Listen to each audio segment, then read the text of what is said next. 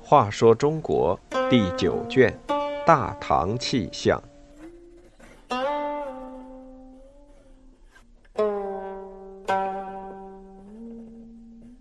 四十九，慧眼识马周。唐初注重人才的选拔和使用，其中最著名的故事就是唐太宗慧眼识马周。唐太宗登基之初，需要大量人才。曾多次要房玄龄、杜如晦、封德仪等大臣推荐有才之士。贞观三年，一位人才被太宗发现，这人就是唐朝一代名臣马周。马周身世坎坷，少年时代父母早早去世，家境贫寒。但他少怀大志，发奋读书，凭着他的聪明和顽强。终于成了一名饱学之士。为生活所迫，在亳州州学里谋得一个小小的职务，协助博士讲经，每月俸薪才一两贯钱，生活仍然十分贫困。更使他痛苦的是，怀才不遇，有志难伸，于是整日以酒浇愁，玩世不恭。他的表现遭到周刺史的责骂。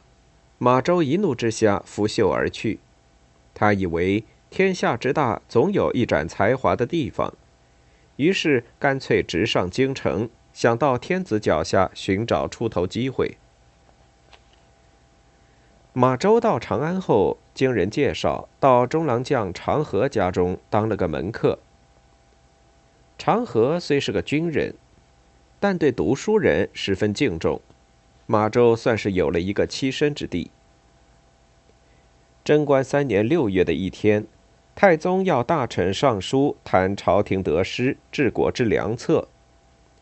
诏令一下，群臣纷纷草拟奏章，一展胸臆。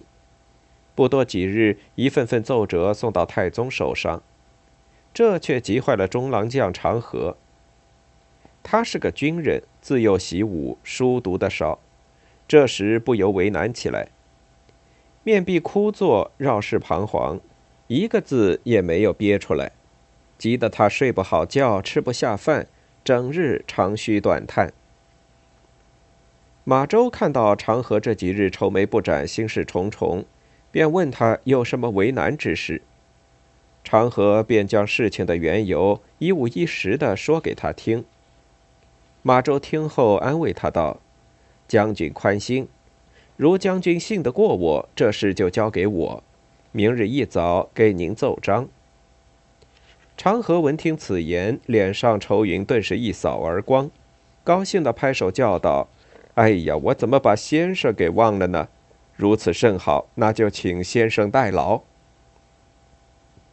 太宗审阅官员们送上的奏稿，发现长河写的那一份。论述精辟，文辞华美，所奏二十条利国利民之事，条条都合心意，不由惊喜万分。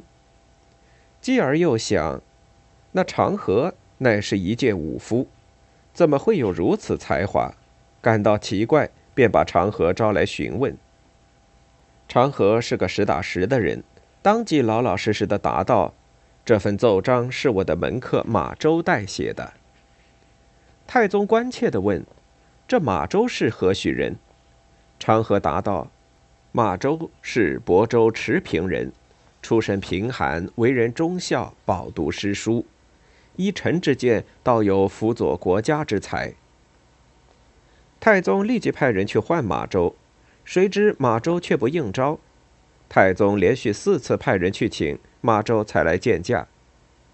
太宗与他谈古说今。议论天下大事，发现马周果然学问渊博，看问题有独到之处，又善于言谈，心中十分喜欢，立即把他留在门下省任职。不久，又授监察御史，负责监察百官，权限很广。马周感激太宗知遇之恩，当然竭尽忠诚，勤于政事，一生为国为民做了许多好事。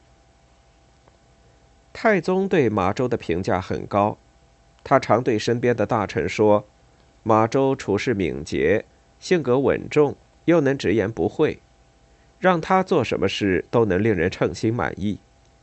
他对我一片忠心，我自然也要实心实意待他。”后来，马周官至中书令，这是唐朝地位极高的官员，一般都只授予有特殊自立名望的人。